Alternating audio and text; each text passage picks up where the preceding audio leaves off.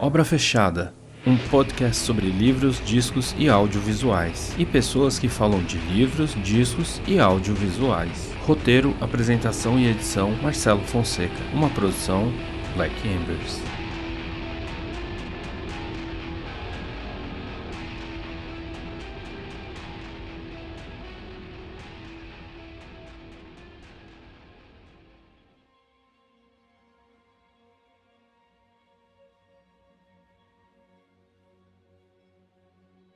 Olá, seja bem-vindo ou bem-vinda a mais um episódio do Obra Fechada, o nosso canteiro virtual de obras, onde construímos novos entendimentos de filmes, livros e discos que gostamos. Nesse episódio falaremos de um filme relativamente novo e que traz questões sérias sobre os relacionamentos, os afetos, o papel da família, a espiritualidade e como no dia mais claro o horror pode se manifestar da maneira mais extrema. O tema de hoje é Midsommar, filme de 2019 do jovem diretor e roteirista Ari Aster. E para fazer essa conversa, nós temos um retorno aqui no Obra Fechada. Está comigo aqui mais uma vez a minha amiga, coordenadora do Leia Mulheres e a mente por trás do Cine Vardar e Witching Hour, Michelle Henriques. E aí, Michelle, tudo bom? Olá, Marcela, tudo bom? Obrigada pelo convite, muito bom estar de volta aqui. Como andam aí seus projetos, Michelle? Você é, você é a mulher projeto, você tem várias coisas. Como é que andam rolando as suas coisas aí no momento? Bom, o Leia Mulheres está meio parado, né? A gente não está fazendo encontros, a gente decidiu esperar passar tudo para fazer presencialmente, né? Porque trabalhar e estudar na frente do computador e o nosso hobby sendo computador também estava enchendo o saco, né? Então tá meio pausado São Paulo, né? As outras cidades têm muitas fazendo online, tá bem bacana bacana. O Cine Vardar continua com um texto por semana, tirei uma pequena folga aí no meio, mas estou tentando. E o Witching Hour volta semana que vem. É, tanto no Cine Vardar quanto no Witching Hour eu foquei no Fear Street esses dias, né? Porque é muito divertido aqueles filmes, é muito sessão da tarde. Tudo bem que tem uma mulher passando por, o corpo dela por uma máquina de pão e sangue para tudo que é lado? Tem, mas é um filme conforto, né? Acho que é isso, tipo, de vez em quando escrevo umas resenhas lá no meu, meu sitezinho e, e tem o querido clássico também, agora eu tô escrevendo no querido clássico. Que projeto é esse aí, Michelle? Esse aí eu não conhecia, você pode explicar aí pra gente? O querido clássico é o site de duas amigas minhas, a Jazz e a Mia, elas focam em clássicos em geral, né? A Mia gosta muito de literatura vitoriana, a Jazz é mais da... é literatura brasileira do começo do século XX, também uma parte de novelas, ela curte... Começo da televisão brasileira, né? Ela curte bastante. E eu escrevo lá de vez em quando sobre algum filme, algum livro, e agora eu tô fazendo um especial de filmes de terror que completam 50 anos esse ano. Então, revi Dr. Fibes, assisti O Médico e a Irmã Monstro, vai ter um. Vou escrever sobre o Velvet Vampire, que é um filme da Stephanie Rothman. E assim vou indo. E é isso, né, cara? A gente tem que se manter ocupado, manter a cabeça ocupada, porque a pandemia vai ficar cobrando um bom preço de nós durante um bom tempo, assim. Tipo, se, seja um preço de saúde física, seja um preço de saúde mental. Então é importante a gente criar essas conexões e criar novas coisas, manter a cabeça ativa mesmo. acho que é fundamental. Encontrar conforto na arte, né? Exatamente, cara. Porque a arte também é para você escapar da dureza da realidade também, entendeu? Quando a realidade se torna dura demais, a arte vira um abrigo, entendeu? Exatamente. Eu sou totalmente partidária da gente fazer maratona de Velozes e Furiosos, de John Wick, assistir os filmes de ação do Van Damme dos anos 90, Comando para Matar do Schwarzenegger, porque essas coisas trazem paz pro nosso coração, né? Então, às vezes, é tudo isso que a gente precisa. Exatamente. Já que a gente não pode sair explodindo certos governos e presidentes por aí, a gente vê caras que podem fazer, tá ligado?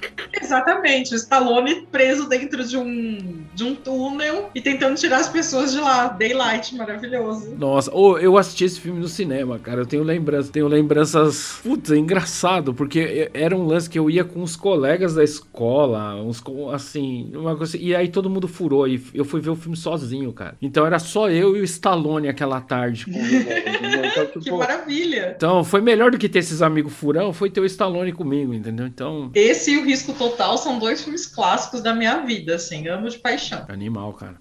A gente pode marcar um. Fazer uma Especial Stallone. Fazer uma obra fechada Stallone. A gente faz uma, um, um, compilado aí de melhores, assim. Melhores momentos do Stallone. Eu toco é. demais.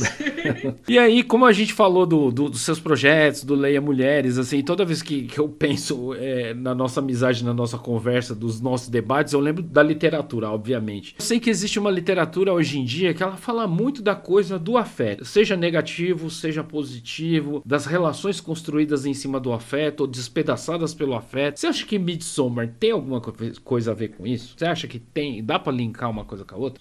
Bom, eu vou fazer um link de três pontos aqui, que eu tô gostando muito ultimamente. Eu tô lendo muito literatura latino-americana, é, conhecendo, eu conheci uma escritora do Equador esses dias, achei incrível, literatura do Nicarágua, Argentina, Chile, eu tô tentando passar pela América Latina toda. Por causa disso, eu comecei a fazer aula de espanhol, tão obcecada que eu tô com essa literatura. E também estou lendo muitas mulheres asiáticas, literatura coreana, literatura japonesa, literatura chinesa. Eu estou gostando muito, porque é uma coisa de moral, né? Muito diferente do, do, do, Brasil, né? Porque o Brasil e a América Latina tem aquela coisa cristã, né? No Japão, na Ásia em geral, uma coisa mais dura, mais moral mesmo, assim, né? Então eu estou gostando muito dessas relações humanas, né? Nesses duas pontos da literatura. E no cinema, o Midsommar, para mim, é uma grande prova de que o Ari Aster precisa fazer terapia, assim, com urgência, ou ou porque, cara, o hereditário Midsommar para mim é uma sessão de terapia pesadíssima, assim, né?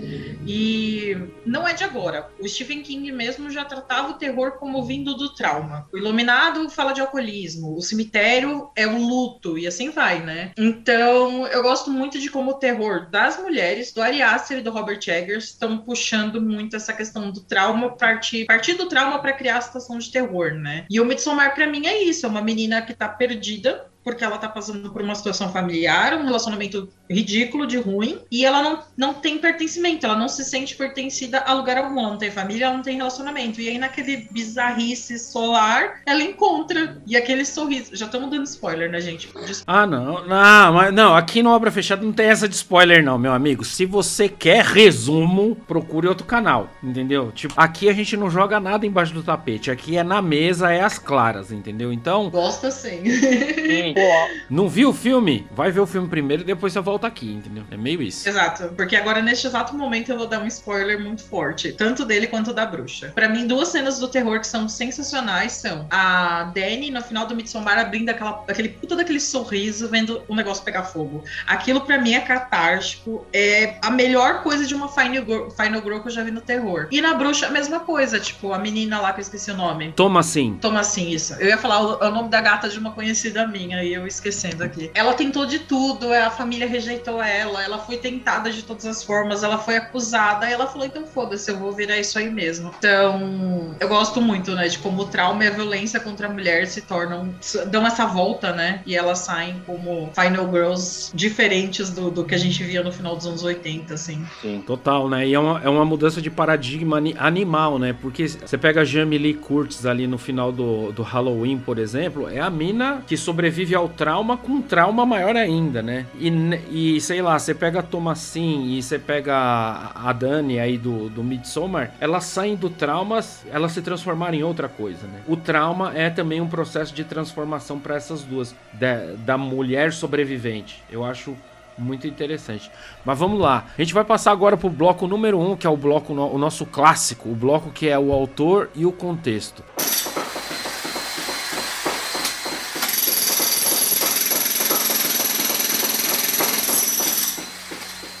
Então, como é que estava o mundo e o Brasil em 2019, né? Bom, se em 2021 não estamos lá muito bem, em 2019 Em 2019 o Brasil não estava lá essa maravilha, minha gente. Então, pra gente não ficar mais deprimido ainda, eu peguei pontos-chave só de lembrança, porque a gente também não precisa ficar lembrando muito. É bom partir pro escapismo, porque a realidade tá cruel. Em 2019 foi o ano que começou o governo do nosso excrementíssimo presidente da República. Eu não cito o nome dele aqui no programa, ele continuará sendo um ser inominado. Foi o ano da extradição de César e Batista. Foi o ano do massacre de Suzano. Eu trabalhava em Mogi das Cruzes nesse ano e eu tinha uma consulta médica no dia do que rolou o massacre. O trem passa por Suzano. O massacre aconteceu 11 da manhã, o meu médico era duas da tarde, eu tava saindo meio-dia. Então, na hora que eu passei pela estação Suzano, tava um caos, helicóptero, viatura. Foi uma lembrança é, terrível desse evento. Nossa, medonho, assim, não tenho nem o que dizer, assim. É, foi o ano também da crise política na, na Venezuela, que o, o malandrinho Guaidó se autoproclamou presidente. Eu acho sensacional, cara. É a mesma coisa que sair eu na rua e falar: olha, agora eu sou presidente dessa porra aqui, sou eu que mando aqui. É uma coisa totalmente descerebrada, né? Eu não sei como essas coisas acontecem. Aí teve um ciclone que passou por Moçambique, 800 pessoas morreram. Teve incêndio da Catedral de Notre Dame. Foi o ano do, dos protestos no Chile e foi um ano também que marcou a presença da Greta Thunberg, né, como a personalidade do ano, né? Então eu é uma nisso pelo menos é uma lembrança boa de ver uma garotinha, né? Aí já veio o povo, ah, não, mas que ela vem de um país rico, não sei quê, um país que também polui. Então todas essas coisas mostram como a gente tá meio paranoico com as posições políticas de todo mundo. Eu acho que a gente tem que ter clareza das posições que a gente toma, tem que ter noção da posição que a gente assume no mundo de acordo com esse que essa com a bússola política em questão, mas ao mesmo tempo a gente tem que ser realista, entendeu? De, tipo assim, cara, gente, eu já tô com 47 anos, daqui a pouco eu não estarei aqui, eu serei poeira na existência. E essa menina vai estar tá aí. E eu espero que ela faça muita diferença. Foi o ano também da libertação do presidente, do ex-presidente Luiz Inácio Lula da Silva, porque esse eu falo o nome completo. Então, depois de ter dito isso, acho que a gente pode avançar para a biografia do Ari Aster, né? E aí eu separei uma coisa interessante assim. Eu separei um aspas dele, uma frase dele para começar falando dessa biografia. E ele fala o seguinte: Cinema de gênero fornece a você uma estrutura robusta no qual você pode colocar emoções mais confusas e contar uma história pessoal, mas fornece um caminho estrito que você deve seguir e a força de encontrar a catarse nessa história. Então eu acho que essa frase diz muito sobre várias coisas que a gente vai discutir aqui, de como o cara encara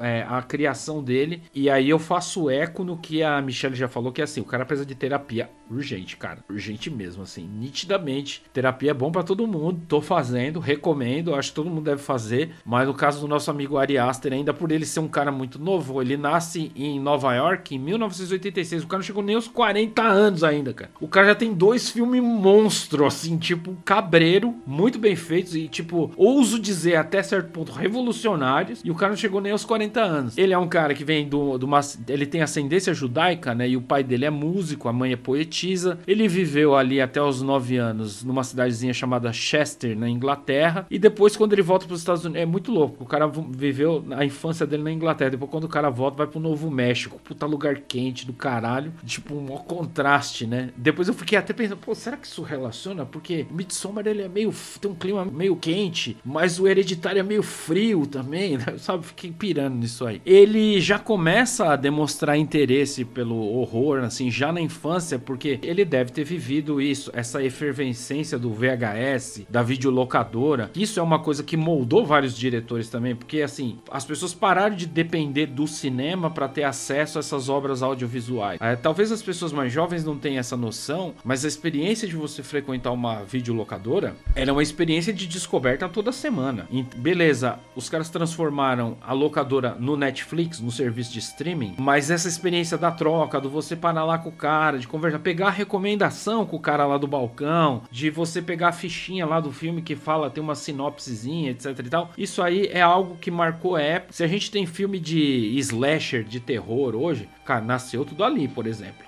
Nasceu porque é tipo um cinema que foi voltado para esse mercado. É uma coisa interessante a gente ter na mente que ele é meio que uma pessoa que passou por essa experiência, né? A partir de 2004 ele estuda na, na no Colégio Santa Fé de Cinema no, no Novo México. Depois ele fez mestrado em Belas Artes no AFI Conservatory Graduate Program, que é tipo uma pós-graduação em em Belas Artes, né? E entre 2008 e 2016 ele dirigiu oito curta-metragens. Tem um monte de curta-metragens que ele fez, assim. Isso aí eu não sabia, eu fiquei meio de cara, assim. E é por isso também que eu tive essa impressão que, tipo, quando você assistiu, por exemplo, o Hereditário, o filme ele é muito bem acabado. Ele é muito amarradinho, assim. Parece que a pessoa que conduziu esse filme tinha muita experiência. E tá aí a resposta. O cara fez oito curta-metragens antes. Querendo ou não, são filmes que demandam também um cuidado, um trato, saber cuidar de um, de um orçamento menor para poder cuidar de um orçamento maior, talvez essas questões, né? Ele em 2018 ele lança esse filme que eu comentei agora, que é o Hereditário, né? Ele ele próprio admite que o filme tem várias influências, tipo de Roman Polanski, do Michael Haneke, Scorsese, do Ingmar Bergman e outros assim, que são autores e que ele tentou pincelar essas influências também ali no Hereditário. Então, e em 2019 ele lança o Midsommar.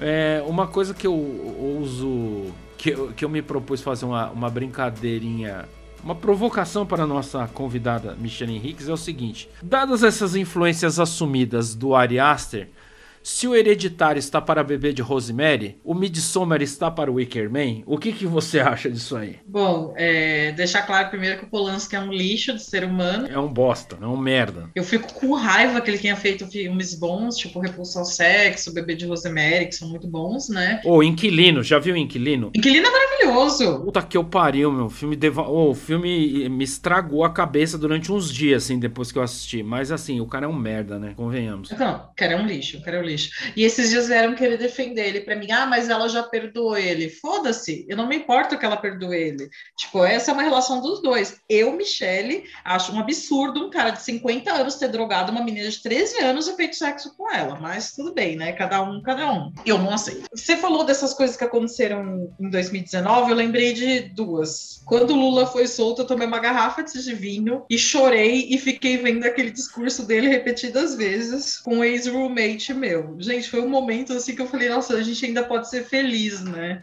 Logo acabou, né? Mas aconteceu isso, né? E o Midsommar, para mim, foi um negócio muito estranho, porque eu assisti ele no cinema numa sexta-feira, eu tava no trabalho, e uma amiga minha ouviu um áudio no celular, assim, no computador, aí ela tirou o fone e começou a chorar, e falou, ouve esse áudio. Aí eu ouvi, era uma pessoa dizendo que a mãe dela tinha falecido. E aí, cara, foi um dia muito surreal, porque sabe quando você fica, o que, que eu vou fazer para ajudar essa pessoa, né? A gente fechou tudo, eu levei ela até a casa dela, enquanto ela tomava banho, que a mãe dela morava no interior. Fui com ela até a rodoviária. Aí a namorada dela estava junto, começou a passar mal de ansiedade. Enfim, foi um dia horrível. Aí eu cheguei, encontrei meu melhor amigo, nós fomos ao cinema assistir esse filme, né? E aí eu bati, bateu aquela coisa toda, né? Eu já não tava bem, né? Tava totalmente desorientada. Aí acabou o filme, a gente saiu, assim, a gente foi naquele shopping de rico lá, o Shopping Gianópolis. A gente saiu dele e ficou olhando um pra cara do outro. Tipo, o que, que a gente vai fazer da nossa vida agora? Foi basicamente esse sentimento. E a gente assistiu Hereditário junto também. A gente também saiu do, do, do cinema e ficou olhando um pra cara do outro. Esse pra mim é cinema, sabe? Sei lá, todo mundo fala, ah, você é louca pelo terror, você ama terror e sua diretora preferida é a Agnes Varda, que fez um filme que tecnicamente é terror, que ele tem sentimentos parecidos com o do terror.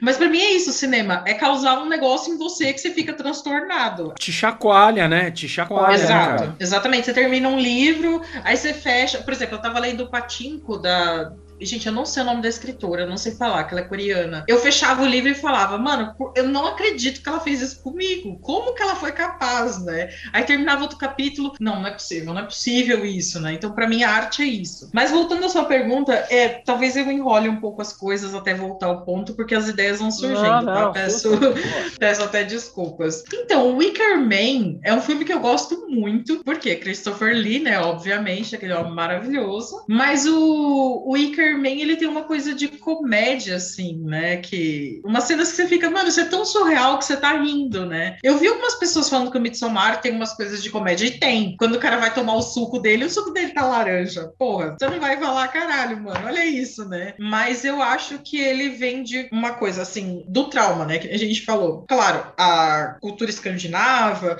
aquela coisa das lendas, dos mitos, isso tá muito presente. Mas para mim, esse não é o foco do Midsommar. É, no Wicker Man, eu já acho que é mais o foco, assim, essa coisa é de botar os bichinhos lá e tacar fogo, aquela coisa toda. Então, eu acho que esse é o foco, a mitologia ali é o foco. No Midsommar, pra mim, não, é o trauma e a Dani. É ela ali. E uma coisa assim, você falou, né, do, das influências do, do, do Ari Aster, você só citou homens, né? Aí eu já fico meio irritada, porque esses Desculpa, homens parecem né? só. Desculpa. Não, é culpa sua, não, irritada com o Ari Aster, imagina. É, eu só peguei a lista dele, entendeu? Tipo... Exato, não, imagina. É, eu já fico irritada com ele.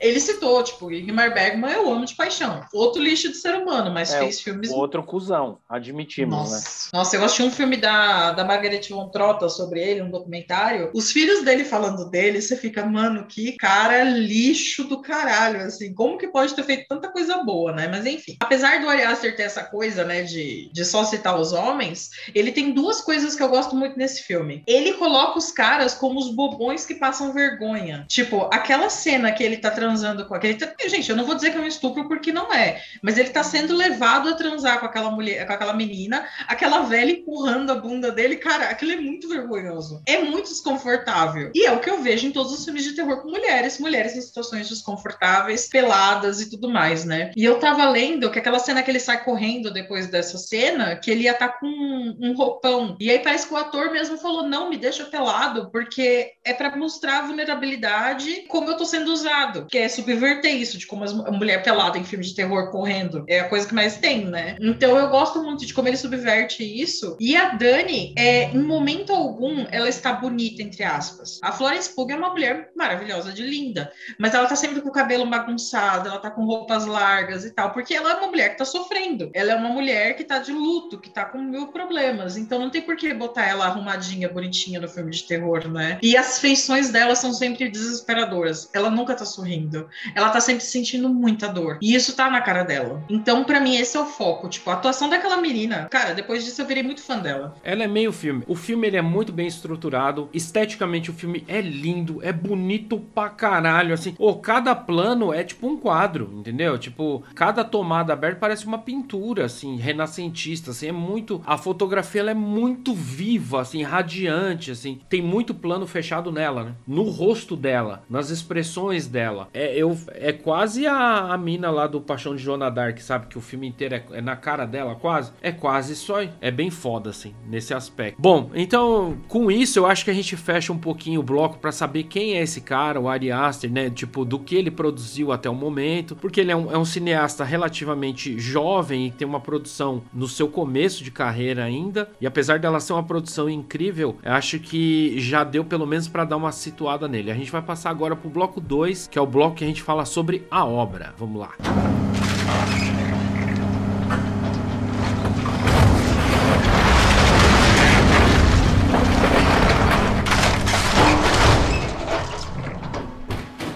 Bom, então tem uma coisa que eu acho interessante quando a gente fala do Midsommar, né? O que é Midsommar? A palavra, né? Midsommar. Midsommar é uma palavra que ela aparece tipo no alemão, aparece nas línguas escandinavas, que quer dizer o solstício de verão, que é o primeiro dia do verão e que é também a época do ano que um dos polos da Terra está mais voltado para o Sol, assim. Esse esse evento astronômico, ele teve importância para diferentes culturas, né? Então ele marcou festividades de diferentes culturas no correr do tempo. A Igreja Católica, o, não, é, não a Igreja Católica, mas o cristianismo, quando ele passa da, do seu formato primitivo para religião organizada, uma das formas de dominação foi se apoderar dessas datas, para que as pessoas continuassem comemorando, não mudasse a rotina delas, mas mudasse o sentido, mudasse o significado disso. É comemorado no seu formato cristão o dia de São João Batista, né? Que é justamente o, o Marte que perdeu a cabeça, né? Mas isso aí fica pra uma outra hora. Tem uma coisa do Ari Aster também. A gente tava falando que o Ari Aster precisa fazer terapia. Eu acho que é um bom momento de colocar isso aqui, né? Eu fiz essa, é, essa brincadeirinha contigo, falando de que o Hereditário está para o Bebê de Rosemary, o Midsommar para o Wicker Man. Eu percebo que ele pega muito essas referências de coisas que ele gostava e ele subverte usando um verbo que você usou muito bem aí. Mas assim, ao mesmo tempo tem uns temas que são meio frequentes, que é que, que aí é o momento que eu sinto que é o cara fazendo terapia com a própria obra, né? Ele tem um curta-metragem que chama é, The Strange Thing About the Johnsons, um, um curta-metragem de 2011, que é basicamente assim, uma família, papai, mamãe, filhinho, e existe uma relação incestuosa e homossexual entre o filho e o pai. E existe, qual que é o dilema desse curta-metragem? de que o pai, que é um escritor famoso, ele se sente usado e abusado pelo filho, ele escreve isso aí, o filho esconde e depois rolam é, os, esses resoluções Ari Aster para esses tipos de problema. No, no Hereditário, a gente, no resumo da ópera, tipo, é um filme de minha mãe não tá muito bem da cabeça, meu pai também não tá muito bem da cabeça, isso resulta num relacionamento merda e a minha avó é uma bruxa que quer ocupar o corpo de um dos netos. Novamente temos uma série de questões familiares que usa a metáfora da relação mal resolvida e do trauma, principalmente, que é o trauma da menina que ela não tem a, a afeição que o padrão geral quer, que sofre bullying, que ela é perseguida, etc, etc, etc. E quando a gente chega no Midsommar, a gente tem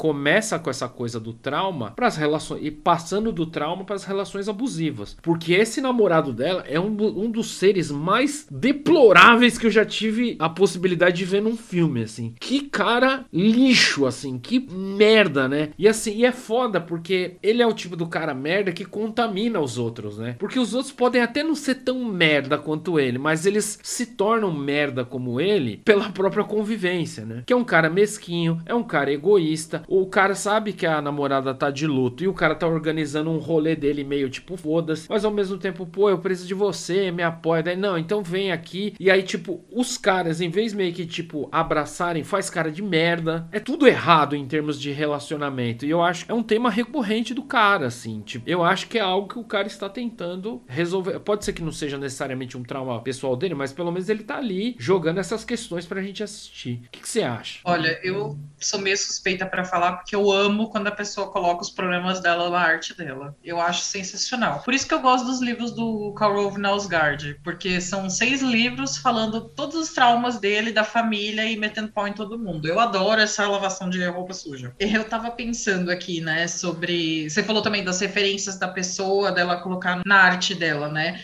No terror, muito que você falou. Tem o Bebê de Rosemary, tem o Wicker Man e tal. Eu fiquei pensando no Fear Street, tá na, tá na Netflix, né? Que o pessoal tava metendo pau, porque, ai, o filme de 78 é, é o Sexta-feira 13, como se só existisse o Sexta-feira 13 em acampamento, né? Como se não existisse Sleepaway Camp e afins. E o que eu gosto da diretora, da Jennifer Lee Janiak, a diretora, que fez um filme de ET chamado Honeymoon em 2014, que é sensacional. Mas enfim, voltando ao Fear Street. Ela pegou todas as referências dela e colocou uma personagem não branca, lésbica ou bissexual, e foi de novo, né? Ela pegou todos os clichês do terror e transformou numa homenagem, que eu gosto bastante. Mas voltando ao Ari Aster e essa coisa de relações. Esse curta que você falou parece o caderno rosa de Lori Lamb da, da Hilda Hist, quando você falou. Eu fiquei pensando nele, tipo, a ah, bad vibe na mesma vibe, né? Mas o Midsommar, a questão do, do cara, né? Pra mim, é só um, um, eu vi a versão do diretor, agora pela terceira vez. E ela é estendida e tem mais algumas cenas de discussões do casal. E aí fica mais claro quão lixo ele é. Tem uma cena que ela que ela fala: "Ah, você você podia ter me dito que você ia para para Suécia. Não tô dizendo que você não tem que ir, mas me diga, né, para eu saber, eu sou sua namorada, né?". E aí ele joga de uma forma que fica parecendo que ela é culpada, que ele fala: "Ah, não, eu ia te chamar, eu ia fazer uma surpresa". E aí ela fica se sentindo mal. Então, a menina tá de luto, ela está sem a família, porque a irmã dela se matou, matou a família dela. E ele ainda joga essa culpa nela. Tipo, ah, eu tô querendo fazer uma surpresa e você tá estragando. É aquela coisa, né? Dos caras. Você lembra, não sei se você lembra que saiu uma matéria uns tempos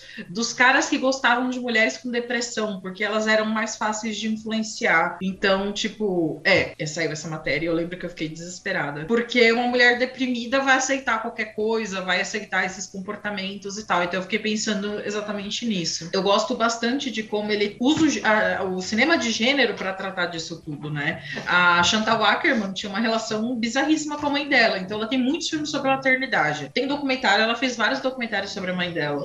Tem um que chama News from, from Home, que a mãe dela na, na Bélgica e ela nos Estados Unidos. Ela vai filmando as ruas de Nova York com a narração das cartas da mãe dela. E aquela coisa de culpa, sabe? Ah, você foi embora, você me deixou aqui, mas tá tudo bem, viu, né? Eu gosto muito quando o diretor usa isso, né? Espero que o Ari Aster esteja melhor depois de fazer esses filmes todos. Eu vi que vai sair um novo dele agora com o Joaquim Fênix. Vamos saber o que, que ele vai fazer o Joaquim Fênix passar, né? Enfim, acho que é isso. Eu, eu descobri, assim, fuçando aí, preparando no episódio, assim, que tem tipo um pessoal da antropologia discutindo muito o filme, assim, debatendo muito assim, ah, mas essa coisa do ritual. O Midsommar também tangencia de uma forma meio sutil a coisa do incesto também. É uma sociedade fechada, é uma vila na puta que pariu da Suécia, é num lugar isolado, eles são muito restritivos com os próprios costumes, ou seja, você chegou lá na vila, você já tem que se vestir igual eles para participar das festividades. É se vestir daquela maneira, comer aquela comida daquele jeito, etc e tal.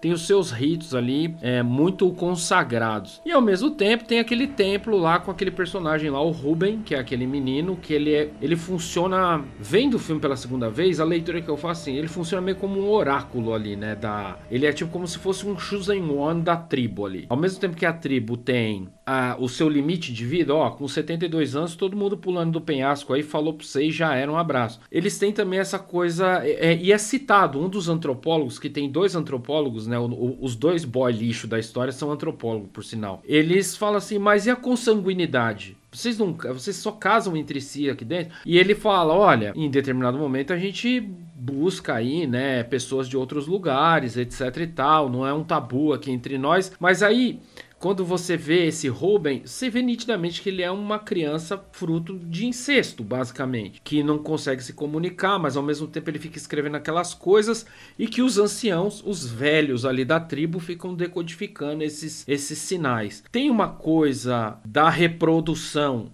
quando você pensa os costumes dessa tribo.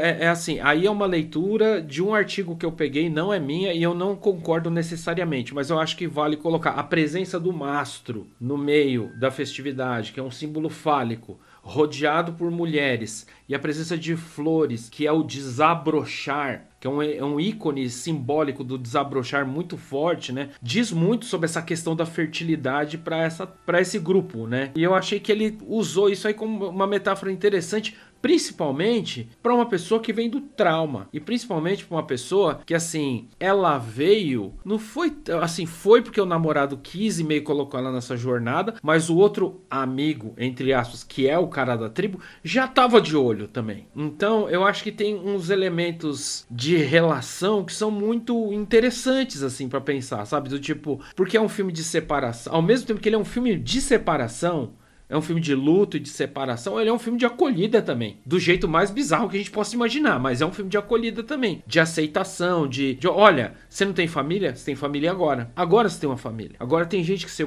se preocupa com você. Ele acerta muito a mão nisso, assim, sabe? Eu acho que, assim, tem um conceito meio, muito comum, assim, no, no, no cinema de horror, né? Que é aquela coisa do inimigo que se infiltra e destrói tudo, corrompe tudo, né? Eu acho que no Hereditário tem muito isso, né? Que é tipo, é a, que, o inimigo no caso é a própria avó que já morreu, né? Que tá voltando. Mas aqui no, no Midsommar parece que é tipo assim, todo o redor é o outro, entendeu? Parece que ele tá ali pronto para engolir todo mundo, assim. Eu fiquei pensando muito, isso martelou muito na minha cabeça, principalmente depois de ter visto ele de novo. Assim. Isso que é legal, a gente ver um filme e ter tantas visões e tantas coisas, né? Eu talvez seja uma pessoa péssima, mas eu fiquei, eu gosto muito do Pele, que é o amigo sueco que os leva para o lugar, porque ele é o único que acolhe a Dani. Ele fala para ela, e tem uma coisa que eu só peguei no dedo na terceira vez, que ele fala: "Ah, eu também sou órfão, meus pais morreram um incêndio. Aí eu, caralho, eles se, né, se voluntariaram ou foram sorteados para morrer no sacrifício, né? E ele fica acolhendo ela, ele fala, ó, é... ele conta as coisas da cidade, ele tem a maior paciência para explicar para ela, ele a abraça no aniversário dela, ele que lembra, ele que dá um pedacinho de bolo para ela, enfim. Eu gosto muito disso.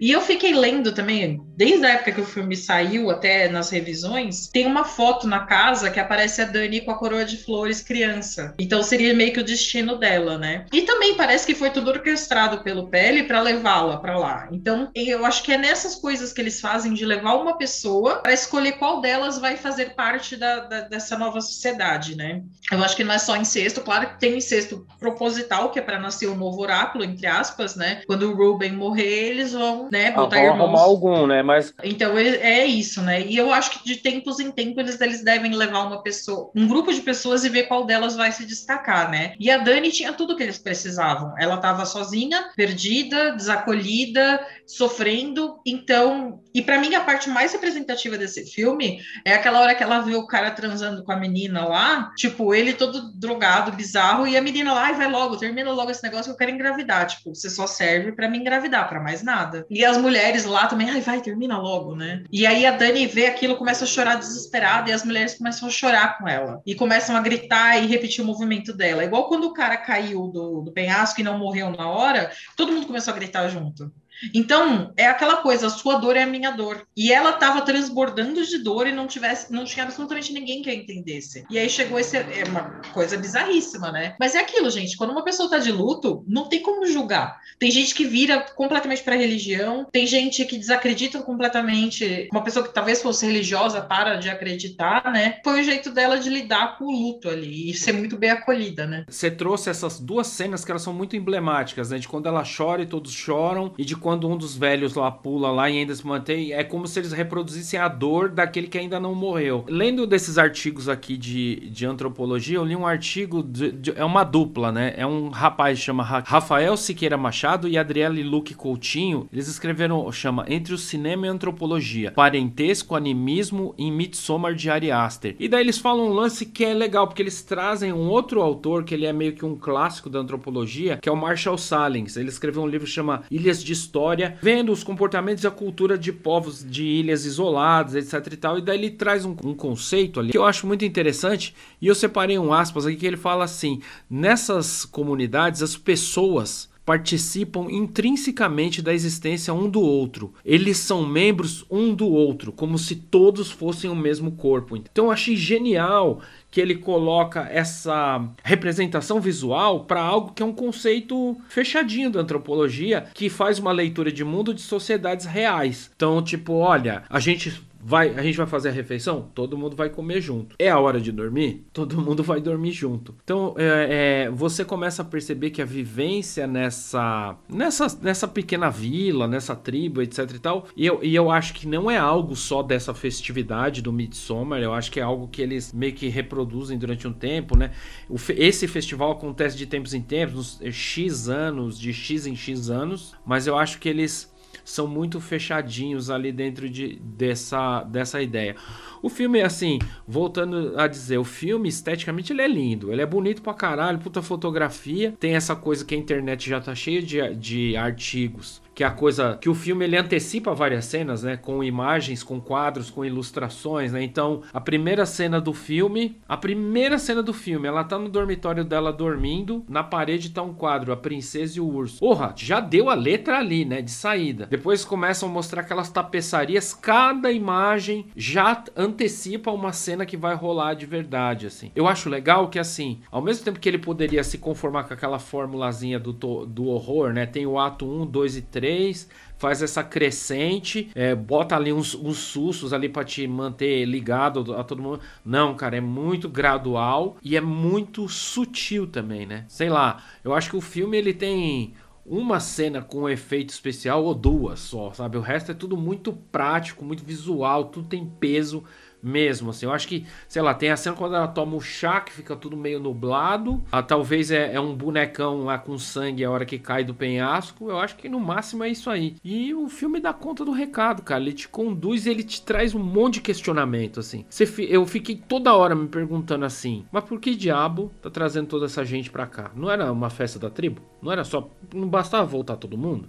Que diabo tá vindo essas pessoas? Porque tem o casalzinho lá, né, também, né? Um outro casalzinho que eles fazem amizade ali na hora. E aí vai você, aos poucos essas, essa, esse mistério vai se resolvendo, né? Eu acho muito louco, assim, cara. Você falou uma coisa também que eu acho muito interessante, assim. Tem um artigo que eu li que fala justamente da jornada da Dani e da Thomasin. E esse mesmo artigo ele pega, ele discute esses frames finais dessas duas personagens, que elas estão sorrindo. Então, assim, e eu separei um aspas disso também, que eu achei muito legal, que fala assim: as jornadas emocionais de Thomasin e de Dani ao longo de seus respectivos filmes são repletas de acontecimentos traumáticos que gradualmente as isolam de seus grupos sociais, sejam eles a família, os amigos ou as sociedades em termos gerais. O isolamento, tanto físico quanto psicológico das personagens é o elemento central de suas jornadas emocionais, atingindo seu ápice nas cenas finais em que as moças sorriem de forma desconcertante perante o assombroso e o terrível. Animal, que, que texto, né? Diga-se de passagem. Sim. Nossa, eu vou, eu vou até pegar aqui o nome. É de um artigo que se chama Sorrisos Monstruosos: As Jornadas Emocionais das Protagonistas de A Bruxa e Midsommar. É de Daiane Costa Oliveira Silva, doutoranda de mídia e cultura. Espero que ela tenha conseguido doutorado, que só esse parágrafo aqui, pra mim, já valeu. Esse filme, cara, ele não é simplesmente um filme de perda. Ele é um filme de transformação mesmo, literalmente, assim. Pertencimento. Quando a, a Daiane Costa, que cita no artigo, ela, elas estão isoladas. Mas não é só um isolamento físico. Não é só o isolamento da Dani que perdeu a família assassinada pela irmã suicida. É o isolamento psicológico, porque ela não tem conexão com esse namorado merda que ele tem. E nem com o grupo de amigos deles. Por isso que essa hora é, vale muito o que você falou. É por isso que o Pele lá, o tal do amigo sueco, ele é importante. Ele é a única pessoa que estende a mão para ela. E, e daí a gente fica pensando, né, cara? Quantas vezes a gente já não se sentiu assim também, isolado? Eu acho que é por isso que tem uma conexão forte, porque é um negócio muito humano. Eu acho que todos nós tivemos em algum momento um momento desse tipo de isolamento, que não é físico, é psicológico, do qual você não sente conexão com as pessoas que estão ao seu redor. Sei lá, você tá no ambiente de trabalho, ninguém fala a sua língua, ninguém fala das coisas que você gosta, ninguém entende os seus problemas, ninguém entende o seu ritmo. Você tá na escola, mesma coisa. Você tá num grupo de trabalho, de qualquer projeto, é passível de acontecer essas coisas. Só que aqui no filme parece que ele pegou essa experiência e levou a enésima potência, assim, de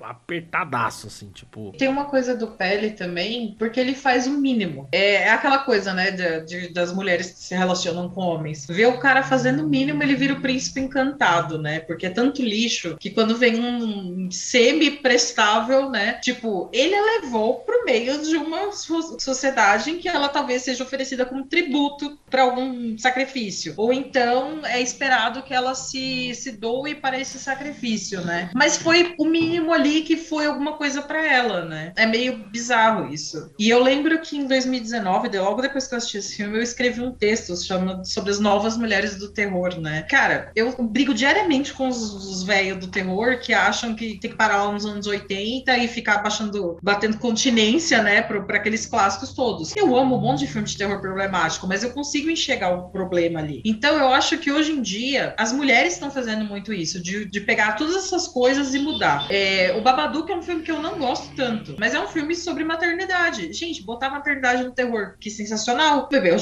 Rosemary era um filme de, de maternidade também, só que com um demônio lá para dirigir. Esse não, já é uma, uma mulher.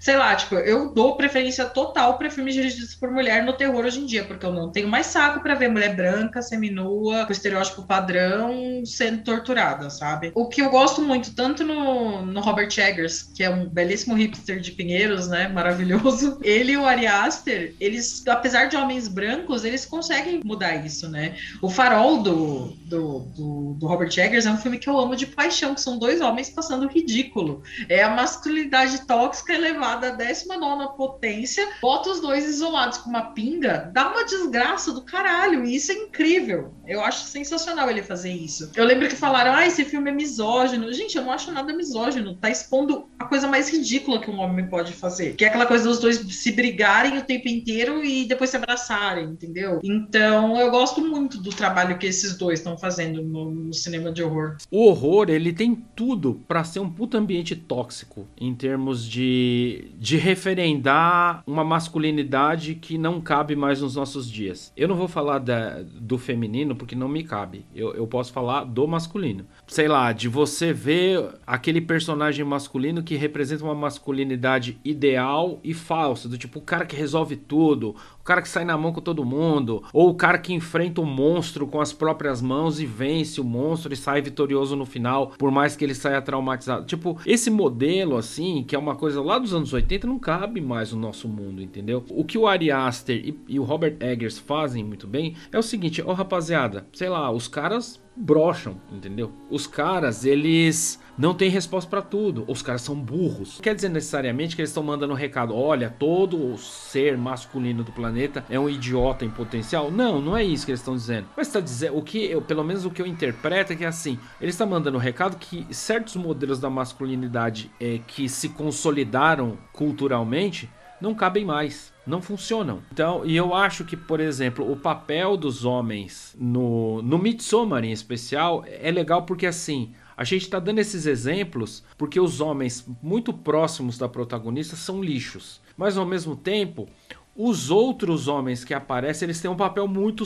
entre aspas, e com muito cuidado no que eu vou falar, solene. É um papel, se você presta atenção nos homens da tribo, eles trabalham em pé de igualdade com as mulheres as mulheres estão fazendo algumas tarefas, os caras estão fazendo outras tarefas. Não existe essa coisa hierárquica assim. Você vê que em determinados momentos, quem conduz a cerimônia é uma mulher, em determinados momentos é um cara. Eu acho que esses símbolos muito simples que o filme coloca de vez em quando, eles trazem umas reflexões interessantes assim. Eu tava lendo um outro artigo também e daí, mas tem gente que vê, por exemplo, Midsommar como uma sátira a esse ambientalismo extremado extremado, esse ecoambientalismo extremado. Então, é assim. E aí tem um, um teórico que ele é um professor de economia de uma universidade da Suécia. E eu acho interessante marcar que ele é um acadêmico de economia de uma universidade sueca, porque assim, esses países da Escandinávia talvez sejam o único lugar no mundo onde eles conseguiram fazer,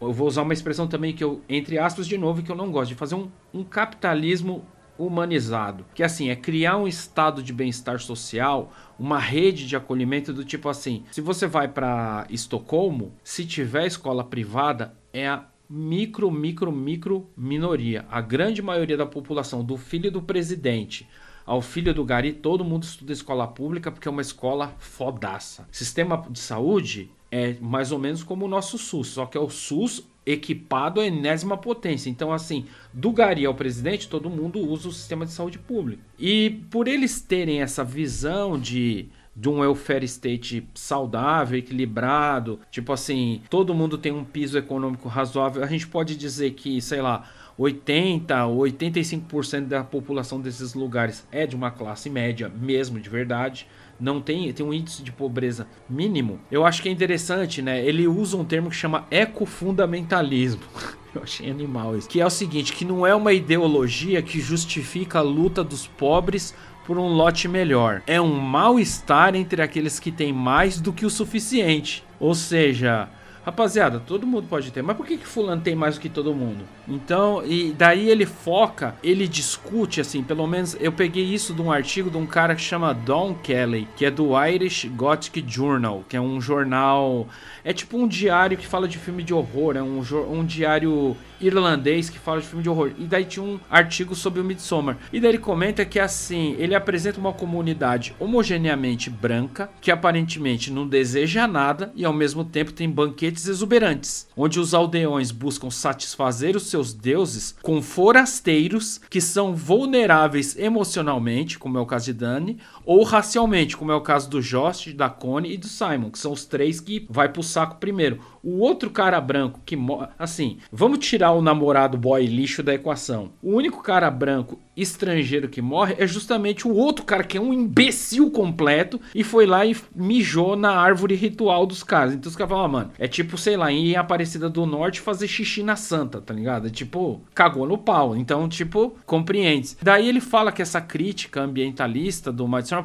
ela parece ser dirigida então não aos, aos usuais, aos alvos usuais dos ambientalistas, né? Tipo, a, os caras das sociedades ocidentais urbanas, a galera que se entope de smartphone, de traquitanas, etc. Mas aqueles que vivem uma versão extrema de uma vida verde, ou seja, tipo desse veganismo mainstream, a galera good vibes. Se a gente não tiver matando os animais, não tem problema ter gente morrendo de fome, viu? É aquela coisa sem medida. Ele, eu achei essa leitura, não que eu não concordo, tá? Eu não concordo 100% com essa leitura. Eu acho que tá muito esse texto, ele tá muito mais tentando encaixar essa visão no filme do que interpretar o filme com essa visão. Mas eu acho que tem pontos interessantes para pensar isso, assim. E se o Ari Aster fez isso, caralho, ele é tipo um gênio, entendeu? Porque, tipo, faz sentido em certo aspecto. Você fala assim, caralho, é um monte de gente branca que mora isolada, daí pegaram um dos únicos caras brancos que chegaram para reproduzir com a mina local e gerar um novo menino, uma, um novo habitante, vamos dizer assim. A Dani ela foi posta nesse cargo de rainha até sabe quando, até ela virar um, mais uma oferenda. Então eu acho que em termos é, folclóricos e fantásticos também, o filme tem muita coisa para acrescentar. Assim, eu fiquei tipo enlouquecendo loucamente. Eu acho assim, eu vou fazer uma comparação meio pode parecer esdrúxula, mas para mim filme de terror desses novos, essa nova onda de terror, é que nem a poesia. Cada um vai interpretar alguma coisa e vai focar naquilo que pega para você. Por exemplo, tem gente que lê poemas da Julia Lopes e não sente absolutamente nada. Eu sinto o universo, para mim faz tudo sentido que aquela mulher fala, entendeu? Aí meu pai leu esses dias ele falou: ah, não gostei. É isso, Pô, cara. Cê, sei lá, você pega a Ana Cristina César, eu choro que nem uma criança, assim, é, é muito foda. É pois muito é. Mas, mas tem gente que vai ler e vai tipo, ah, legal, bonito, fofo. Tipo, eu não. É um negócio dolorido pra caralho. É, é, é, subjetivo, né? Não tem jeito. No final das contas é isso. E é até pra, pra nós mesmos, né? Eu lia Flor Bela Espanca quando era jovem. Nossa, eu decorava os poemas e tal. Eu falei esses dias, eu fiquei, ah, amiga, quanta reclamação por causa de macho. Vai arrumar o que fazer, né? Tipo, muda a sua perspectiva, né? Quando eu li o Jovem Werther a primeira vez, fiquei, meu Deus, ele sofre. Hoje em dia eu fico, ai, moleque, vai arrumar empregos. É, mas é igual a geração beat. Tipo, aqueles caras todos, eles queriam transar em entre eles e ficarem juntos, só que eles não admitiam essa sexualidade, aí eles ficavam tratando mulher que nem lixo, escrevendo aqueles textos todos, e é isso, cara, era só uma coisa de sentar e falar acho que gostamos um do outro, vamos nos pegar e vai dar tudo certo, né? Mas enfim, essa questão toda de. Eu pensei muito sobre isso. São pessoas não brancas que estão chegando naquele monte de loiro de olho azul e estão morrendo, né? Só que para mim, Michelle, mulher, com um monte de trauma na cabeça, o que pegou foi a parte da Dani, ah, do que ela estava sofrendo, entendeu?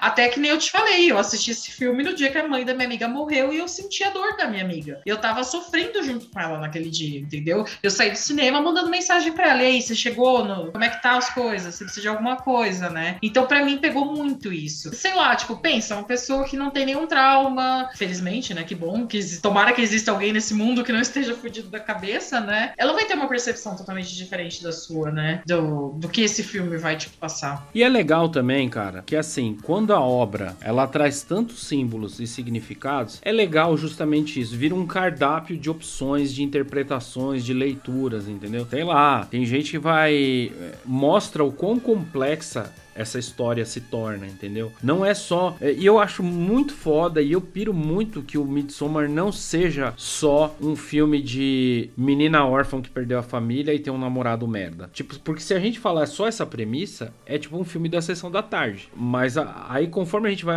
acrescentando essas camadas que o filme tem, tá ligado? Que é de tipo assim, de você perceber cada personagem, tipo, a Dani é uma rainha nesse filme, assim. Tipo, o filme é ela. O filme pulsa no ritmo dela. Tipo, mas aí quando você vê o namorado e você vê que, por exemplo, o namorado quis passar a perna na pesquisa do camarada. Tipo assim, a pesquisa de campo dele não era aquela, era do amigo. E ele quis puxa, roubar a pesquisa do cara. O outro, o outro lixão lá que fez xixi na árvore sagrada lá, é, é, da primeira cena do filme dele, ele só queria ir lá pra transar, entendeu? Tipo assim, não, porque vai ter garotas suecas e elas são liberadas. Quer pegar esse estereótipo da mulher em cada lugar no mundo. Ah, porque as mulheres é, escandinavas são liberadas, elas são vikings, elas não estão nem aí pra nada. Então, tipo, é, é mais, é outra crítica de comportamento interessante que aparece, assim, sabe? Ao mesmo tempo, você vai vendo que existe um trabalho muito cuidadoso na narrativa de como essas pessoas da aldeia vão se aproximando, né? É, o primeiro é o Pele, beleza? Não, vamos lá pra minha aldeia, eu conheço as pessoas. Daí chega o irmão dele,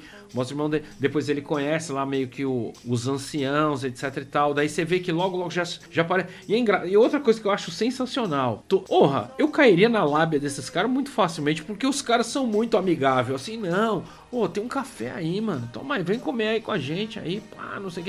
Os caras fazendo umas atrocidades. Tipo, velho de 70 anos com a cabeça explodida, martelada assim na pedra. E os caras, não, vem aí tomar um café com a gente aí, mano. Ó, oh, quer ver outra cena que, que dá muita base pra isso? A cena que ela que elas estão cozinhando e chama ela para fazer lá uns pastelzinhos, lembra? Que os caras já vão dando avental pra não, não, dá pra você fazer isso aqui, ó, pá, pá, pá. Enquanto isso, os outros ficam meio que a revelia. Ou seja, a ideia era integrar ela mesmo, entendeu? Tipo, é, tem uma cena que eu acho espetacular, que é aquela cena da dança. Eu acho um negócio é lindo pra caralho, assim, é muito bonita essa cena. E assim, de ser uma competição, mas ao mesmo tempo não tem esse quê da competição do nosso mundo. Estão todas sorrindo, se divertindo. É, é super saudável, assim, tem um tom de brincadeira, uma coisa meio pueril, assim, né? E o lance dela tomar o negócio, dela começar a entender a língua dos caras e começar a falar na língua dos caras também, eu acho, porra, é um, é um filme de muitos significados. E eu acho que, cara, qualquer pessoa que se debruce sobre esse filme vai tirar uma coisinha pra si, assim, muito particular. Para mim, também foi a coisa da perda, do luto e da acolhida. Tipo, para mim eu acho que é a, o eixo principal do filme tá nisso. Mas tem outros elementos muito interessantes de ser explorados, assim, que nem é, o lance desse menino lá, o Ruben, por exemplo. O lance dessas de, da moça que fica lá se insinuando porque ela quer engravidar e de, de escolher aquele cara. Tinham outros caras, mas escolheram aquele. Tem que ser esse cara. Aqui. Mas tinha uma outra moça que escolheu o bobão também. Só que ele é foi ver... burro e morreu antes, é né? É verdade, verdade, verdade. Boa lembrança. Ou seja, ele tinha, morreu antes. tinha uma intenção, né, de reprodutiva, vamos dizer assim, né, no, no, lugar. Então, tipo, tem esse subtexto da reprodução, acaba ficando em segundo plano com a coisa maior do trauma mesmo. Então, o, o homem lá, o homem negro, Josh, eu acho que ele não foi o alvo de alguma mulher para querer reproduzir. Eu não tô defendendo o filme, nem dizendo que não é racista nem nada. Mas a visão que eu tenho é que ele estava ali muito focado no estudo dele. Ele era o único que foi ali para estudar. Não, é o único que foi mesmo, assim, tipo. E é o único que contesta o que tá acontecendo, você reparou? Exatamente. É, é o único que contesta. Tipo, porque assim, o próprio casalzinho, que é a mocinha meio indiana, com o rapazinho moreno também, eles estão ali meio balada, entendeu? Tipo, não vamos ver qual é que é, um lugar diferentão, etc e tal. Então, a única personagem com um foco, vamos dizer assim, racional na situação, é ele mesmo. É o Josh. Então, por isso que eu fiquei pensando, nenhuma mulher tá interessada nele, porque ele tá ali focado. Ele não tá de olho nas mulheres, não mostra ele. Mostra o, o, o lixo lá olhando o corpo das meninas e tal. O Josh não, ele tá ali sempre com o caderninho dele, ele quer ver a escritura lá, ele quer entrevistar as pessoas. Então é isso. Mas assim, de novo, não estou defendendo nem nada, até porque eu sou muito crítica quando eu não vejo personagens não brancos num filme e tal tal. Por exemplo, nós tínhamos um filme de terror nacional esses tempos de um cara aí que todo mundo ama, que ele botou indígenas brasileiros como selvagens. Aí você fica, gente, 2021 o cara tá fazendo isso. Eu fiquei irritadíssima, não gostei do filme nem nada, entendeu? Porque o foco era esse.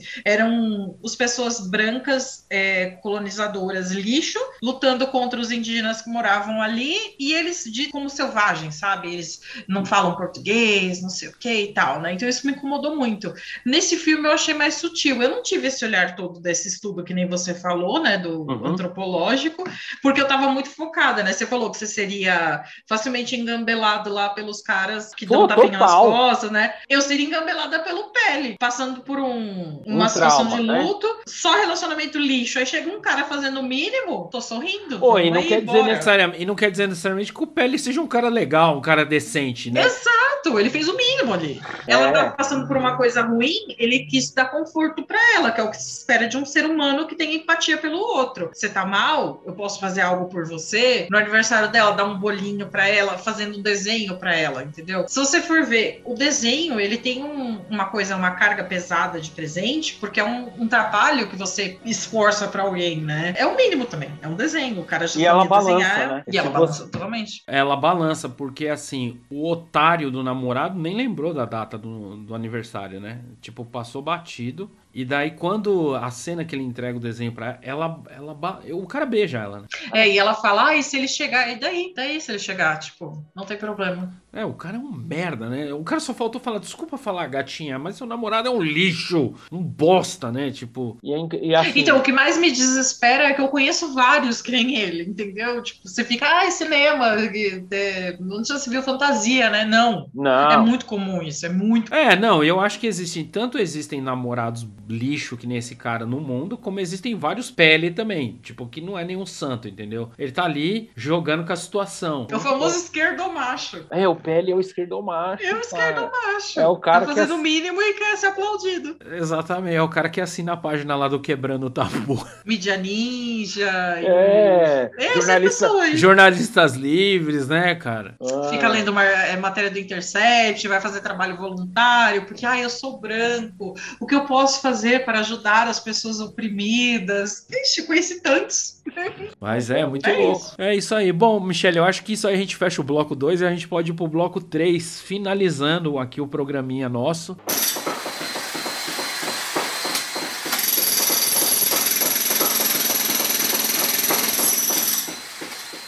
Esse é o segundo podcast que eu gravo sobre Midsommar. Eu gravei ano passado com outros amigos. E eu tinha outra visão, porque eu tinha visto o filme duas vezes. Vendo pela terceira e vivendo, sei lá, pensando em pandemia, aquela coisa toda, a minha percepção do filme aumentou. Então, para mim, isso mostra um grande filme, que você vê várias vezes e cada vez você vai tirando uma coisa dele, entendeu? E, tipo, e se encaixa com a sua vida pessoal também. Então, para mim é arte isso, é pra mexer com a gente. Sim, cara, se você vai ver um filme e em 10 minutos depois da sala sala, você já esqueceu dele, é porque ele não teve efeito algum sobre você. Sim. Se você se dedicou à leitura de um livro ou de um ouviu um disco, uma música assim, e ela não ficou contigo, é porque ela não significou nada para você. Então, tipo, aqui no Obra Fechada eu tento trazer coisas que mexeram comigo de alguma forma, entendeu? Tipo, todas as coisas que viraram temas de programa aqui são coisas que mexeram comigo de alguma maneira, sabe? Ou que ficou ali na minha. Eu lembro, por exemplo, de tem coisa até que ainda não entrou na pauta do, do Obra Fechada, mas, por exemplo,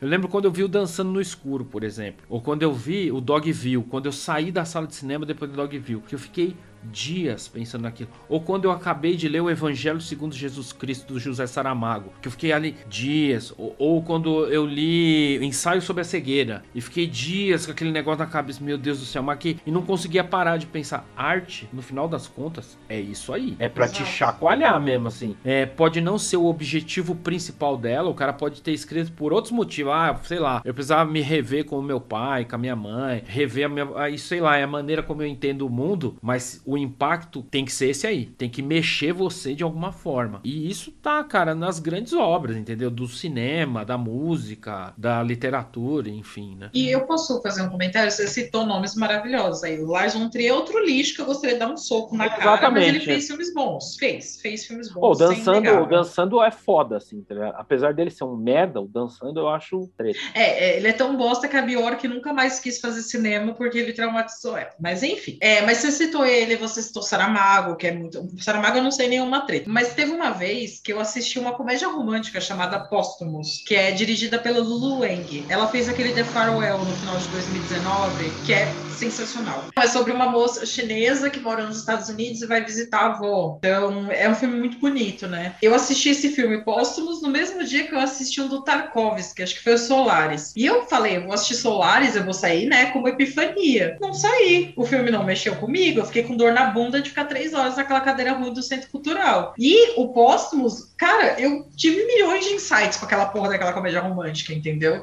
Então, pra, é isso, a arte é aquilo que mexe com você, que nem a gente falou de filmes de terror e poesia. De repente é uma comédia romântica que vai te acordar pro mundo. Exatamente. Então, é isso, gente. Desfrutem isso, isso. da arte e se divirtem. Exatamente. Se divirtam. Sim, e eu acho que só um último apontamento em cima, colaborando com o que você disse, assim embaixo que você fala, é só um acréscimo pessoal, é assim, não é porque a gente falou isso que a gente quer dizer que existe uma arte melhor e uma arte pior. Muito pelo contrário. Se você tirar isso aí assistindo, sei lá, Vingadores, boa sorte para você, entendeu? Tipo, se vai ser vendo, sei lá, um filme do Tarkovsky, por exemplo, ou você vendo um filme da Agnes Varda ou qualquer outro cineasta, tudo bem também. Eu acho que o importante é estar tá isso, é você estar tá aberto a, a, a, a, fazer interpretações, fazer leituras, fazer, tipo, pensar o que, pô, realmente, o que, que quis me dizer aquilo lá, entendeu? É só um filme de um monstro perseguindo e devorando pessoas? Ou é um filme sobre isolamento, sobre as relações entre pessoas, sobre como um trata o outro? Eu acho que o, que o Midsommar, ele ganha muito nesse aspecto, que ele pega pega todas essas fronteiras de gênero, ele pega assim, ó, negócio, ah, gênero de filme, pô, já era. O que eu tô fazendo é filme, cara, é cinema. E nisso aí você pode dar risada, você pode ficar com horror, você pode ficar enojado, você pode ter tudo isso no pacote. Então, e não é de uma maneira exagerada, é de uma maneira muito bem costurada, muito bem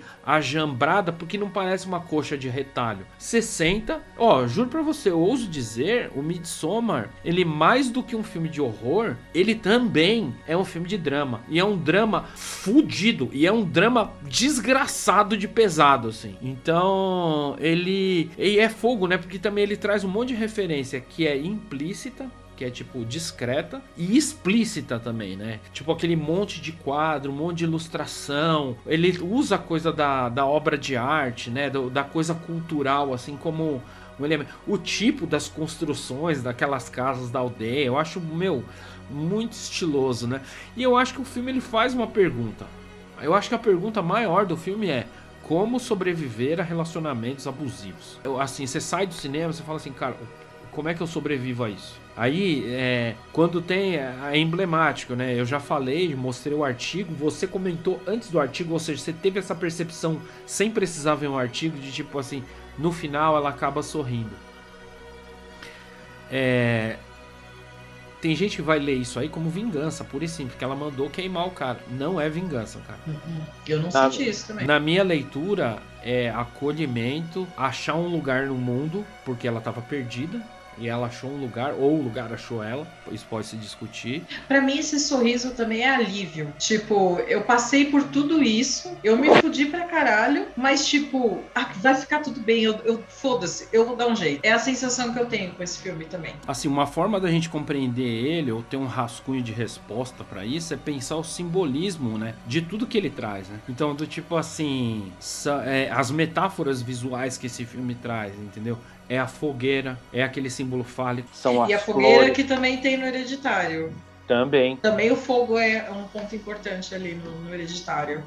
Que é tipo o elemento que vai purgar os pecados ou, ou purgar as feridas, entendeu? Que vai destruir para conseguir pra trazer algo novo, sabe? Eu acho que é, o filme ele é cheio de, de pequenas mensagens assim. Tem a fogueira do urso, tem a fogueira do sacrifício. Eu acho animal isso aí, cara. Você parou para pensar o sentido de sacrifício? O fogo do alimento que vai nutrir as pessoas. Exatamente. Então é muita coisa ali, né? Sim. E aí eu acho que juntando influências, referências diversas, o Ari Aster ele dá tipo um salto assim no, no que é a produção de um filme, né? Ele questiona, né? Ele deixa um monte de interrogações. Cara, é, é basicamente assim, eu fiz o filme. Quem vai resolver o filme na cabeça são vocês aí. Tipo, meio isso. Lide com isso, né? É, tipo, você, como diz uma colega minha de trabalho, assim, é vocês que lutem aí, entendeu? Vocês, Exato. Vocês que resolvam, né? Tipo, ele, ele é um bagulho muito muito perturbador, né? Porque ele pinta, ele, ele entrega esse monte de quadro, que é um filme de quadro, né, cara? Tem muito quadro no filme. Ele pinta essas imagens, joga na nossa mão pra gente decodificar mesmo, assim. Eu acho muito louco ele usar essa coisa do quadro.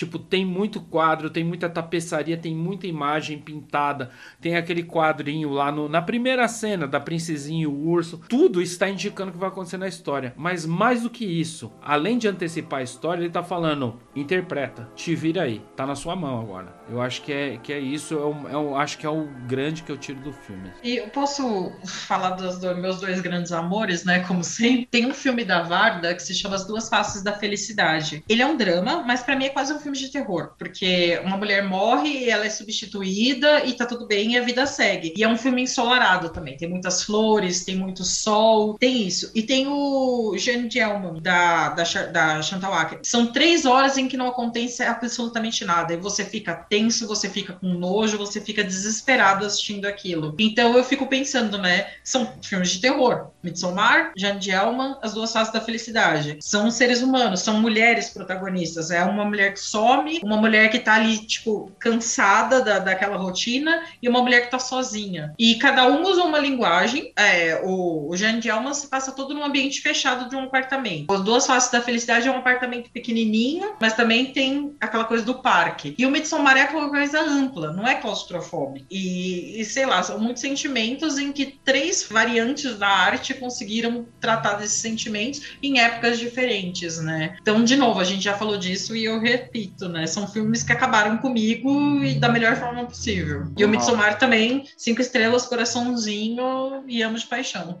Bom, cara, então eu acho que é isso, Michelle. Eu agradeço muito você ter topado o convite mais uma vez, você ter retornado. Espero que você retorne outras vezes pra gente fazer outros programas discutindo outras coisas. Eu acho que a gente consegue fazer um ping-pong interessante, eu e você aqui. As portas estão abertas sempre. Caso você quiser escolher uma obra pra gente fazer, o convite é, é aberto tipo, à vontade. Você já é da casa, posso dizer assim. Então, e também se eu tiver alguma ideia mirabolante, você pode ter certeza que eu vou te chamar em breve, assim, para isso. Quer deixar algum recado, alguma indicação? Você falou que o Waiting Hour tá voltando. Bom, é, queria agradecer, Marcelo, muito obrigado mais uma vez pelo convite. É muito bom bater esses papos, assim, né? Porque eu tô reclamando esses dias que ninguém tá tendo conversas longas, porque tá todo mundo saco cheio de aplicativo de conversa, não sei o que e tal. E eu tô sentindo muito muita falta de conversar, né? Tipo, esses dias eu tava trocando e-mails com um amigo pra gente trocar textões, né? Então é muito bom sentar e debruçar e em cima de uma coisa que mexeu tanto comigo, tanto com você, né? E com visões diferentes. É muito bom